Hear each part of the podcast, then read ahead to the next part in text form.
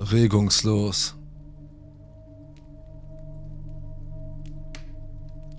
Das ist mir passiert, als ich etwa 15 oder 16 war. Vor ein paar Monaten erzählte ich ein paar Leuten davon und ihre Reaktionen machten mir klar, dass es wahrscheinlich wert ist, es hier zu posten, weil es sich wirklich nicht erklären lässt und ich wirklich neugierig bin, was andere darüber denken würden. Vor vielen Jahren, als ich in der Highschool war, übernachteten ein paar Freunde am Wochenende bei mir. Wir tranken ein bisschen, schauten Horrorfilme, nichts allzu Interessantes. Später tranken wir alles, was wir bei uns hatten und saßen im Dunkeln in meinem Zimmer, das eigentlich das Arbeitszimmer im Keller war. Mein Zimmer lag an der Rückseite des Hauses und der Flur führte mehr oder weniger direkt in zwei andere Zimmer, die zur Vorderseite hinlagen. Gegen drei Uhr morgens oder so waren wir gerade dabei, ein bisschen zu quatschen, als einer von uns plötzlich bemerkte, dass ein helles weißes Licht in mein Zimmer drang, das sich irgendwie über den Boden ergoss und den ganzen Staub, der in der Luft herumtanzte, hervorhob. Es war ein sehr helles, künstlich wirkendes Licht. Man denke an die kitschigen Effekte, wenn die Außerirdischen in Akte X auftauchen. Ich war neugierig, was die Ursache dafür war, und da ich derjenige war, der am nächsten an der Tür stand, setzte ich mich auf und ging in den Flur, um nachzusehen. Als ich den sehr kurzen Flur betrat, der zu den vorderen Kellerräumen führte, war das Licht bereits viel heller. Ich bemerkte, dass es aus dem Zimmer auf der linken Seite kam, das noch keine Jalousien hatte, sodass das Kellerfenster unverhüllt auf die Straße blickte. Ich ging vorwärts, betrat den Raum und erstarrte sofort in meiner Bewegung. Auf der Straße parkte ein riesiger Lastwagen ohne Anhänger, der direkt auf mein Haus gerichtet war. Das Fernlicht war eingeschaltet und erfüllte die Luft, ganz zu schweigen von meinem Haus, mit einem unheimlichen weißen Licht. Bis heute habe ich noch nie einen so hell erleuchteten Ort mitten in der Nacht gesehen. Was mich aber beeindruckte, waren die beiden Personen, die direkt vor dem LKW standen, direkt an der Kante meines Rasens und mein Haus anstarrten. Er war ein typischer Trucker mit Baseballkappe, ein breitschultriger, stämmiger Kerl mit räudiger Kleidung, soweit ich sehen konnte. Neben ihm stand ein Mädchen, das von der Statur her wie ein Teenager aussah. Das Einzige, was ich erkennen konnte, war ihr strähniges Haar. Ich habe sofort geahnt, dass mit den beiden etwas nicht stimmt, bevor ich einen Grund hatte, es zu wissen. Was mich wirklich beeindruckt hat, waren diese verdammten Fernlichter. Sie standen vor dem LKW und obwohl ein sehr helles Licht in ihrem Rücken war, konnte ich kein einziges Detail ihrer Gesichter ausmachen. Das hat mich zu Tode erschreckt. Es sah einfach falsch aus. An dieser Stelle würde ich normalerweise denken, dass sie sich verfahren haben oder irgendetwas anderes, das ganz normal ist. Aber dann habe ich wirklich gemerkt, was an ihnen so seltsam war. Sie standen vollständig regungslos da, die Hände an ihren Seiten, keine Anzeichen dafür, dass sie miteinander sprachen, keine kleinen Veränderungen der Körpersprache. Sie verlagerten nicht einmal ihr Gewicht von einem Fuß auf den anderen, wie es ein normaler Mensch tun würde, wenn er für längere Zeit stillsteht. Sie standen einfach nur da und starrten geradeaus. Auf mein Haus. Auf mich. Ungefähr an diesem Punkt verließ ich den Raum und schloss die Tür. Ich bat meine Freunde, mit mir nach oben zu kommen, damit wir die beiden von oben ausspähen konnten. Wir schauten durch den Vorhang auf sie hinunter und tatsächlich hatten sie sich nicht gerührt. Der LKW zielte immer noch direkt auf mein Haus, die Fernlichter drangen immer noch durch die Fenster und die beiden Verrückten standen immer noch völlig regungslos da. Nachdem wir viele Optionen in Erwägung gezogen hatten, von denen einige klug waren, die Polizei zu rufen, und andere völlig bescheuert, Konfrontation, entschieden wir uns dafür, noch einmal zu überprüfen, ob meine Tür verschlossen war und etwas zu schlafen. Da wir zu mehreren waren, konnten wir jemanden haben, der sie im Auge behielt, während die anderen schliefen. Ich erinnere mich, dass ich dachte, es sei wie Wache halten im Vietnamkrieg oder so. Jedenfalls dachte ich das. aber als ich an der Reihe war, sie zu beobachten, waren sie weg. Anscheinend standen sie einfach nur da, draußen im Herbst, stundenlang. Und dann gingen sie fröhlich weiter. Ich habe keine Ahnung, was sie gemacht haben oder was ihre Agenda war, aber nichtsdestotrotz, lasst uns nie wieder treffen. Der Tisch im Espenhain. Die Geschichte spielt im August 2013 in den Bergen von Südoregon. Ich bin ein USAF Security Forces Airman. Meine Freundin war bei der Arbeit und als sich an einem brütend heißen Tag Gewitter ankündigten, beschlossen mein Kumpel Nick, ein anderer Militärpolizist und ich, ein paar Nebenstraßen zu erkunden und der Hitze in der Stadt zu entfliehen. Der Süden Oregons ist durchzogen von Holzfällerstraßen, von denen einige aktiv genutzt werden, während viele völlig vergessen und zugewachsen sind. Nick und ich verbrachten viele unserer freien Tage damit, auf Straßen zu fahren, die wir kannten, Straßen zu finden, die wir nicht kannten, stundenlang in die Berge zu fahren und schließlich wieder auf asphaltierte Straßen zu gelangen. An diesem Tag, als sich Gewitterwolken über den Bergen zusammenbrauten, fuhren wir auf einer Straße los, auf der wir noch nie gefahren waren, und begannen die Fahrt in die Berge. Nachdem wir etwa eine Stunde gefahren waren, sahen und hörten wir keine Anzeichen von anderen Menschen in den Wäldern. Wir bogen um eine Kurve in den dichten Tannenwald ein und kamen auf eine Wiese, die vollständig von dichten Espenwäldern umgeben war. Die Wiese war vollkommen flach und unheimlich still. Uns beiden fiel die seltsame Stille sofort auf. Keine Vögel, kaum Insektengeräusche, keine Eichhörnchen und schon gar keine anderen Menschen. Auf der anderen Seite der Wiese, direkt am Rande der Baumgrenze, stand ein Picknicktisch. Der Tisch war allerdings sehr merkwürdig. Er war in einem leuchtenden Orange gestrichen und viel größer als ein typischer Picknicktisch in einem Park. Als Nick dies bemerkte, fuhr er über die Wiese, um ihn sich näher anzusehen. Ich erinnere mich, dass ich Angst hatte, als wir uns näherten. Das ganze Szenario war äußerst seltsam. Die allgemeine Stille des Espenhains war beunruhigend. Außerdem war es fast unmöglich, weit in die Bäume hineinzusehen da die Espen sehr dicht beieinander standen. Als wir neben dem Tisch parkten, sprang ich vom Beifahrersitz des Trucks, um ihn zu begutachten. Ich bin nicht sehr groß, nur etwa 1,70, aber trotzdem war der Tisch lächerlich überdimensioniert und praktisch unbrauchbar. Die Sitze befanden sich fast auf Brusthöhe, was bedeutete, dass ich hochklettern musste, um überhaupt darauf zu sitzen. Während ich mir den Tisch ansah, rief Nick mich zum Wagen hinüber und ich bemerkte, dass er zurück in die Espen blickte. Zuerst konnte ich nicht sehen, wohin er schaute, aber dann bemerkte ich einen Farbtupfer, der in den dichten Bäumen völlig fehl am Platz war. Ein kleines Ein-Mann-Zelt stand hinten in den Bäumen, etwa 50 Fuß von dem seltsamen Tisch entfernt. Ich hatte zunächst ein mulmiges Gefühl und war mir sicher, dass sich jemand in dem Zelt befand, und wenn wir das Zelt sehen konnten, konnte er auch uns sehen. In dieser Gegend gab es keine Campingplätze, keine Menschen, keine Hauptstraßen weit und breit. Jemand, der so abgelegen zeltet, wäre sicherlich zumindest eine fremde Person. Als wir das Zelt beobachteten, sahen wir jedoch keine Bewegungen und hörten auch keine Geräusche aus dem Zelt. Nick schlug vor, ich solle laut rufen. Ich wollte es nicht, aber tat es. Hey, ist da jemand drin? rief ich. Keine Antwort. Nick und ich waren völlig verunsichert und dachten daran wegzufahren und diese seltsame Gegend zu verlassen. Aber wir begannen das Schlimmste zu befürchten. Was, wenn eine Leiche im Zelt lag? Was, wenn jemand entführt worden war?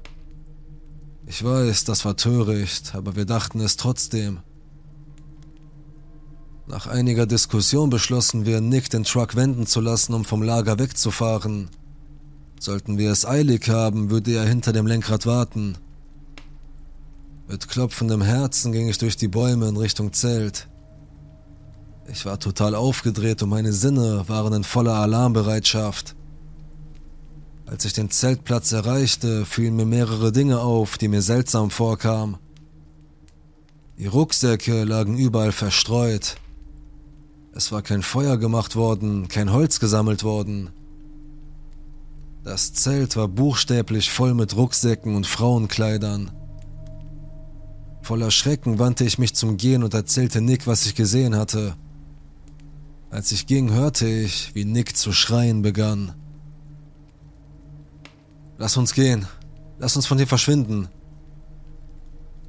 Ohne zu wissen, warum er schrie, rannte ich zurück zum Truck. Als ich aus den Bäumen herauskam, sah ich einen verbeulten, alten Ford Taurus auf der Straße, der uns daran hinderte, die Wiese zu verlassen. Ich sprang sofort auf den Beifahrersitz und Nick trat das Gaspedal durch. Das Auto war mit zwei Männern besetzt, eine dritte Person lag hinten an der Scheibe. Als wir über die Wiese fuhren, versuchte der Fahrer uns den Weg zu versperren, aber Nick fuhr um sie herum und beschleunigte in die Richtung, aus der wir gekommen waren. Ich schaute zurück und sah, wie das Auto versuchte, auf der schmalen Straße zu wenden. Nick fuhr wie ein Verrückter, und obwohl ich ehrlich gesagt Angst hatte, dass sie uns einholen würden, fuhren wir auf den Highway, ohne das Auto wiederzusehen. Ich weiß bis heute nicht, ob die Person auf dem Rücksitz männlich oder weiblich war, tot oder lebendig. Ich rief die Staatspolizei an und sie versprachen mir, einen Trooper zu schicken, der sich den Tatort ansieht. Am nächsten Tag erhielt ich jedoch einen Anruf von einem Trooper, der mir mitteilte, dass der Campingplatz, die Rucksäcke und die Kleidung der Frauen verschwunden waren, obwohl er feststellen konnte, dass Leute in der Gegend gewesen waren. Der seltsame Tisch stand immer noch in dem dichten Espenhain. Ich bin nicht in das Gebiet zurückgekehrt und habe es auch nicht vor. Also, an die komischen Männer, lasst uns nie wieder treffen.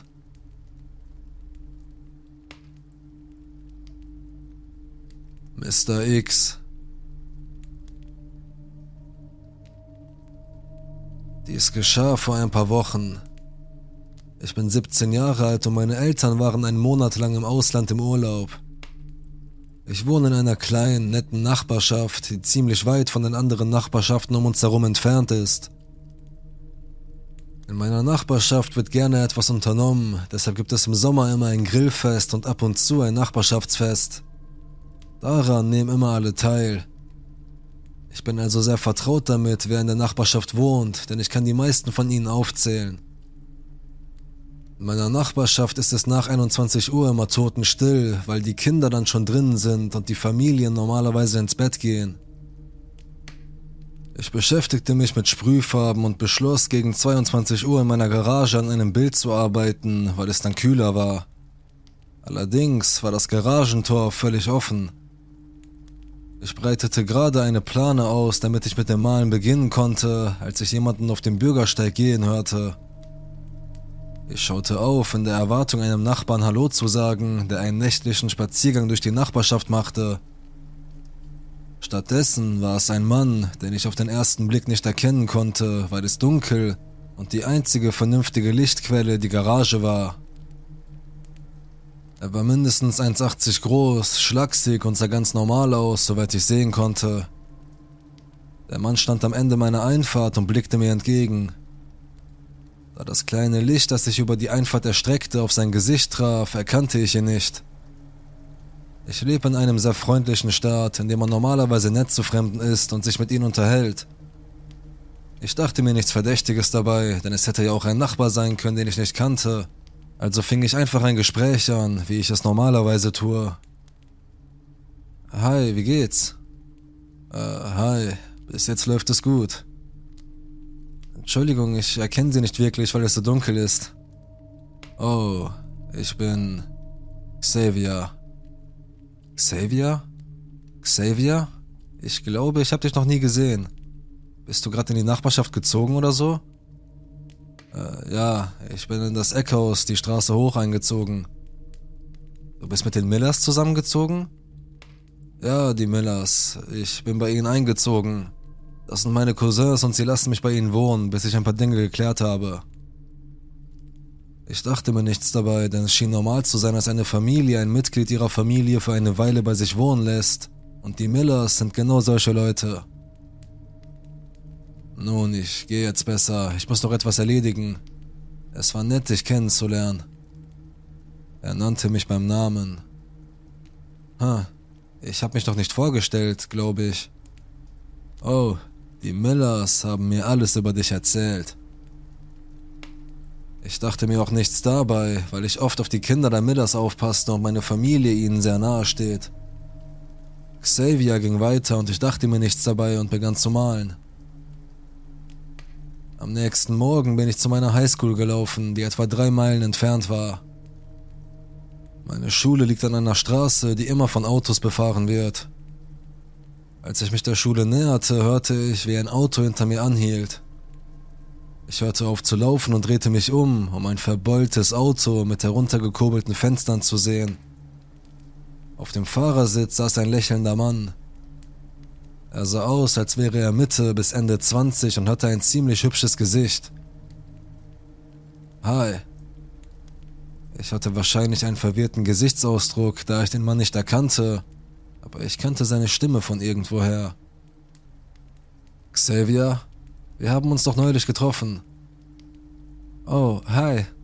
Tut mir leid, dass ich dich nicht erkannt habe. Ist schon gut. Hey, du bist ganz schön weit weg von zu Hause. Das ist ein ziemlich langer Weg. Bist du nicht müde? Ich kann nicht nach Hause fahren, wenn du willst. Oh nein, das ist schon in Ordnung. Ich lauf gern, aber danke für das Angebot. Willst du einen Kaffee trinken gehen? Nein, danke, ich trinke keinen Kaffee. Müssen wir auch keinen Kaffee trinken? Ich zahle für dich. Komm schon, ich will mit dir etwas trinken gehen. Nein, danke, ich bin nicht wirklich interessiert. Ach komm schon, lass uns gehen, steig ein. Er reichte mir die Hand, um die Beifahrertür zu öffnen und winkte mich herein. Zu diesem Zeitpunkt war klar, dass ich nicht mitfahren wollte und ich ging vom Rasen zurück auf den Bürgersteig. Ich habe Nein gesagt, tut mir leid. Komm schon, steig einfach in das verdammte Auto. Ist doch keine große Sache. Ich muss los, ein paar Freunde warten auf mich. In diesem Moment sprintete ich zum Sportplatz der Schule und rief einen Freund an, der mich abholen sollte. Während ich an der Bahn auf meinen Freund wartete, fuhr Xaviers verbeultes Auto die Straße hinunter, weg von der Richtung meines Viertels. In meiner Stadt passieren nur wenige schlimme Dinge, also dachte ich mir nicht viel dabei und schüttelte es ab, was dumm von mir war. Ein paar Tage später gab es ein Grillfest in der Nachbarschaft. Obwohl meine Eltern nicht zu Hause waren, machte es mir nichts aus, allein zum Grillfest zu gehen, denn das war immer ein Riesenspaß. Ich habe mit meinen Freunden aus der Nachbarschaft abgehangen, wie ich es immer tat. Ich sah die Millers und hatte ein freundliches Gespräch mit ihnen. Oh, ich habe neulich Xavier getroffen. Die Millers wussten nicht, von wem ich sprach. Sie sagten, sie würden keinen Xavier kennen, kein Familienmitglied sei bei ihnen eingezogen. Ich habe ihnen erzählt, was neulich in der Schule passiert ist, als ich laufen war. Die Millers und ich flippten jetzt aus. Sie riefen einen unserer Nachbarn an, der Polizist ist, nennen wir ihn Cobb. Cobb wohnt ein paar Häuser weiter von mir. Ich erzählte ihm von den Auseinandersetzungen, die ich mit dem Kerl hatte und wie er aussah. Er sagte mir, ich solle ihn bzw. die Polizei anrufen, wenn ich mich nicht sicher fühle oder wenn ich dem Kerl wieder begegne. Cobb patrouillierte ein paar Wochen lang in unserer Nachbarschaft.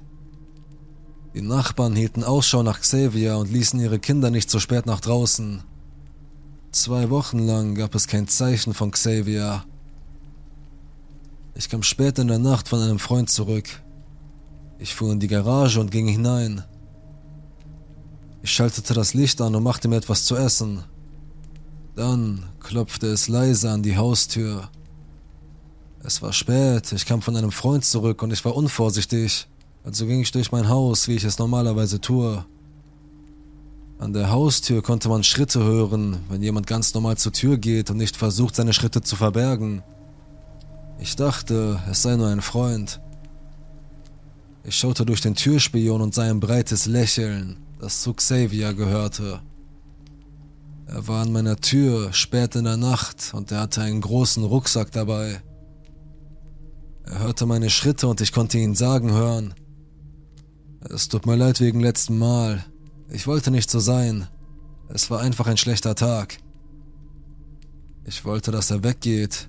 Ich wollte durch die geschlossene Tür schreien, lass mich in Ruhe, aber es kam nur ein lahmes Wimmern heraus. Ich bin nur gekommen, um mich zu entschuldigen. Mach die Tür auf. Ich habe es nicht böse gemeint.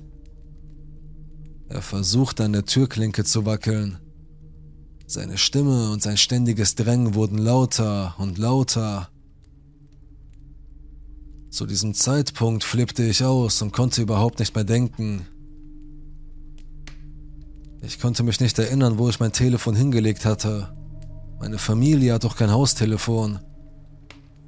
Xavier fing an, an die Tür zu hämmern und wiederholt auf die Klingel zu drücken und wiederholte immer wieder. Mach die Tür auf, öffne die Tür, sie warten auf uns. Mein Hund hörte das Klingeln der Türklingel. Ich glaube nicht, dass er das leise Klopfen gehört hat, weil er irgendwo oben war, aber wenn mein Hund die Türklingel hört, ist er immer ganz aufgeregt und schaut aus dem Fenster, um zu sehen, wer da auf der Veranda steht. Wenn es jemand ist, den er wiedererkennt, steht er einfach nur da und schaut ihn an, bis einer von uns die Tür öffnet. Wenn es jemand ist, den er nicht kennt, bellt er. Er ist ein deutscher Schäferhund und sein aggressives Bellen ist sehr laut. Mein Hund kam die Treppe heruntergerannt, schaute aus dem Fenster und erkannte Xavier nicht, also bellte er ihn vom Fenster aus an. Xavier lachte und ich hörte ihn sagen, man hat mir nie gesagt, dass du einen Hund hast. Du bist schlauer, als sie gesagt haben. Durch das Bellen meines Hundes bin ich wohl wieder zur Besinnung gekommen. Mir wurde klar, dass ich mein Handy in meinem Auto in der Garage vergessen hatte. Ich rief die Bullen und Korb an. Als sie ankam, war Xavier schon weg. Ich gab ihnen eine Beschreibung und sie fuhren eine Stunde lang durch die Gegend, um den Kerl zu suchen, aber sie fanden ihn nicht. Ich habe ein paar Tage bei einem Verwandten gewohnt, bis meine Eltern zurückkamen. Wir haben alle Schlösser am Haus ausgetauscht und ein Sicherheitssystem mit Flutlicht installiert. Meine Eltern haben mich unter Verschluss gehalten. Ich hasse es, mich an den Klang seiner Stimme zu erinnern, die meinen Namen sagte. Ich werde körperlich krank, wenn ich daran denke. Und ich dachte, der Bastard hätte ein hübsches Gesicht. Korb patrouilliert jetzt jede Nacht, nach Schichtende noch eine Weile in der Nachbarschaft.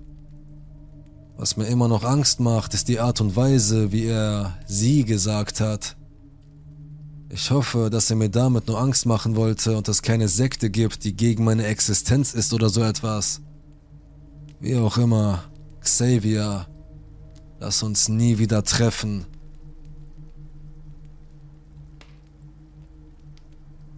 Die Kreuzigung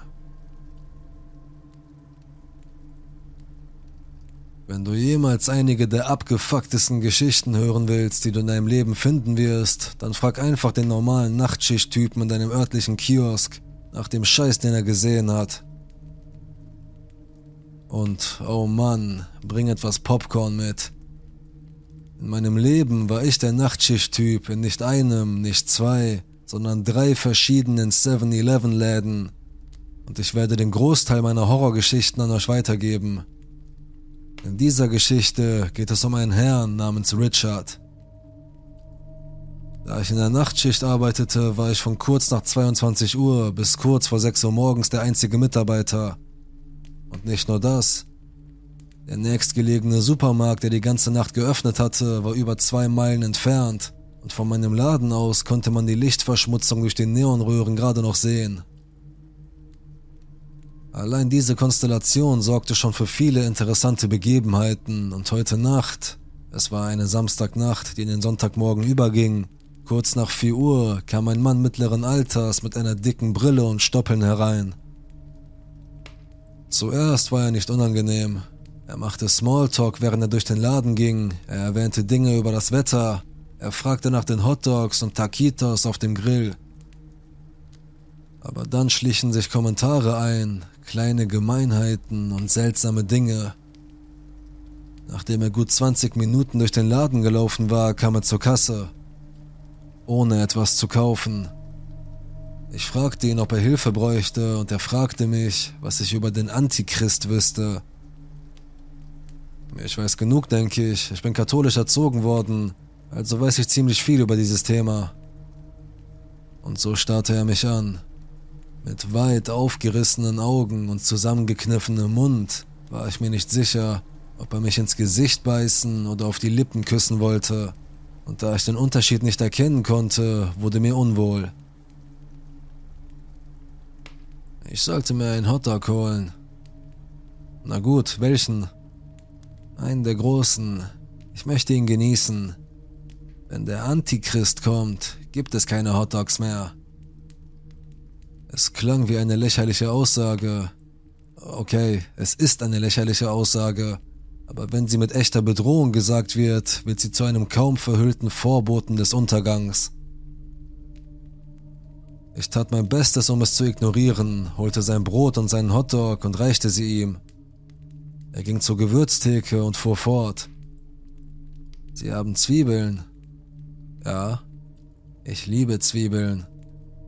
Okay, viele Leute tun das. Sie sollten sie besser genießen. Es wird keine Zwiebeln mehr geben, wenn der Antichrist kommt. Es gab keine Möglichkeit darauf zu antworten, also versuchte ich meine Arbeit fortzusetzen. Aber selbst während ich ging, Zigaretten auffüllte und mit der nächtlichen Zählung begann, spürte ich, dass er jede meiner Bewegungen beobachtete. Er kam mit seinem Hotdog an die Kasse, bezahlte und ich hoffte, dass wir hier fertig waren. Danke fürs Kommen, ich wünsche Ihnen eine gute Nacht. Und ich drehte mich um. Kann ich das hier essen? Wahrscheinlich keine gute Idee. Der Manager kommt gegen halb sechs und er mag es nicht, wenn jemand hier rumhängt. Es gibt viel zu tun, wissen Sie? Ich mache mir keine Sorgen um ihn. Das Blöde an der Sache war, dass ich teilweise gelogen hatte. Der Manager James, mein Chef und ein wirklich toller Typ, kam jeden Morgen zwischen halb sechs und viertel vor sechs. Von Montag bis Freitag. Aber an den Wochenenden miet er den Laden wie die Pest. Ich versuchte etwas zu verkaufen, von dem ich wusste, dass es nicht funktionieren würde, wenn dieser Typ tatsächlich so lange bliebe, bis niemand mehr käme. Und jetzt sagte er mir, dass er sich keine Sorgen darüber machte, dass jemand anderes auftauchen könnte. Samstagnacht ist in den Läden immer viel los, aber nach etwa halb vier werden sie zu einer Geisterstadt. Und dann gab es nur noch mich und diesen Kerl für ein langes, ununterbrochenes, beschissenes Gespräch nach dem anderen. Ich versuchte, Becher, Deckel und Strohhalme zu besorgen, und er tauchte direkt hinter mir auf. Es wird keine Becher und Strohhalme geben, wenn der Antichrist kommt. Ich ordnete das Bier und den Kaffee. Es wird keinen Kaffee mehr geben, wenn der Antichrist kommt. Mir ist klar, dass sich das wie ein Witz anhört, aber seine panischen Augen und sein angedeutetes Lächeln machten deutlich, dass er alles, was er sagte, tot ernst meinte. Es war fünf Uhr. Nun, Sie sollten sich wohl auf den Weg machen. Ich will nicht, dass der Boss jetzt sauer auf mich wird. Er wird nicht sauer auf dich sein. Es ist nur so, dass er es nicht mag, wenn Leute hier herumhängen. Wir unterhalten uns doch nur. Wir reden über die Bibel. Er sagte das so süßlich, dass ich mir der Magen umdrehte. Ja, aber trotzdem, er wird bald hier sein. Ich mache mir keine Sorgen um ihn. Ich brauche Milch. Ich zeigte auf die Vitrine. Er ging zurück, griff sich langsam und roboterhaft eine Packung Milch und inspizierte sie auf dem Weg zurück zur Kasse. Ich liebe Milch, sagte er. Oh, wirklich? Ja, aber es wird keine Milch mehr geben, wenn der Antichrist kommt. Der Teufel wird das nicht zulassen. Es ist heilige Nahrung. In Ordnung, an diesem Punkt schätzte ich den Kerl ein. Er war etwa 1,90 groß und ich war etwa 1,90 groß und wog mindestens 100 Pfund mehr als er. Wenn es also schief ging, dachte ich, dass ich ein paar gute Schläge einstecken konnte, bevor er meine Leber herausreißt und sie sich auf den Kopf setzt. 5.10 Uhr. Sie sollten jetzt wirklich gehen. Jesus liebt alle seine Kinder. 5.15 Uhr. Der Boss wird bald hier sein. Ich mache mir keine Sorgen um ihn. 5.20 Uhr. Brauchen Sie sonst noch etwas? Den Teufel gibt es wirklich. Mein voller Name. An dieser Stelle geschahen zwei Dinge, die ich, wenn ich sie nicht erlebt hätte, demjenigen, der die Geschichte erzählt, als Blödsinn vorwerfen würde. Um halb sechs, zum ersten Mal in den fast zwei Jahren, die ich dort arbeitete, kam mein Chef James an einem Sonntagmorgen in den Laden. Er hatte es verdammt nochmal geschafft, meinen Bluff mit diesem Kerl funktionieren zu lassen. Zweitens, und das ist für mich der wahnsinnig komische Teil, James war am Samstag am Strand gewesen. James war am Samstag am Strand eingeschlafen. James hatte sich den Kopf frisch rasiert, bevor er am Samstag an den Strand ging. Mit anderen Worten, genau wie ich es ihm gesagt hatte, kam mein Chef pünktlich um halb sechs herein mit komplett rasiertem Kopf, seinem langen, dunklen Ziegenbart und leuchtend roter Haut. Was zur Hölle machst du hier? Ich habe ehrlich gesagt keine Ahnung. Er sah den Typen an. Wer ist das? Ich habe nicht geantwortet. Ich sah James an, ich sah den Typen an und wieder James. Er sah den Kerl an. James sagte zu dem Mann, Lass uns rausgehen und uns unterhalten, mein Freund. Keine zehn Minuten später ging der Typ weg und James kam zurück in den Laden. Und, wie geht's dir? Was zum Teufel sollte das denn? Oh, Richard. Nun, er fing an, mir von Jesus zu erzählen. Ich fing an, ihm von Hexerei zu erzählen. Er sagte, der Antichrist käme. Ich sagte, ich sei der Antichrist. Das hat seine Schaltkreise überlastet. Er ging. Ich liebe James. Ich wünschte, die Geschichte wäre an dieser Stelle zu Ende. Etwa drei Monate später stand ich vor meinem Laden und rauchte eine Zigarette mit ein paar meiner Stammkunden, die einfach nur plauderten. Irgendwo in der Ferne hörte ich, Jesus, Herr Gott, hilf mir. Ich wurde hellhörig, aber die Leute, mit denen ich zusammen war, schienen es nicht zu bemerken. Jesus, bitte, ich weiß, dass du mir helfen kannst. Es war jetzt näher und ich sagte tatsächlich, oh bitte sei nicht Richard.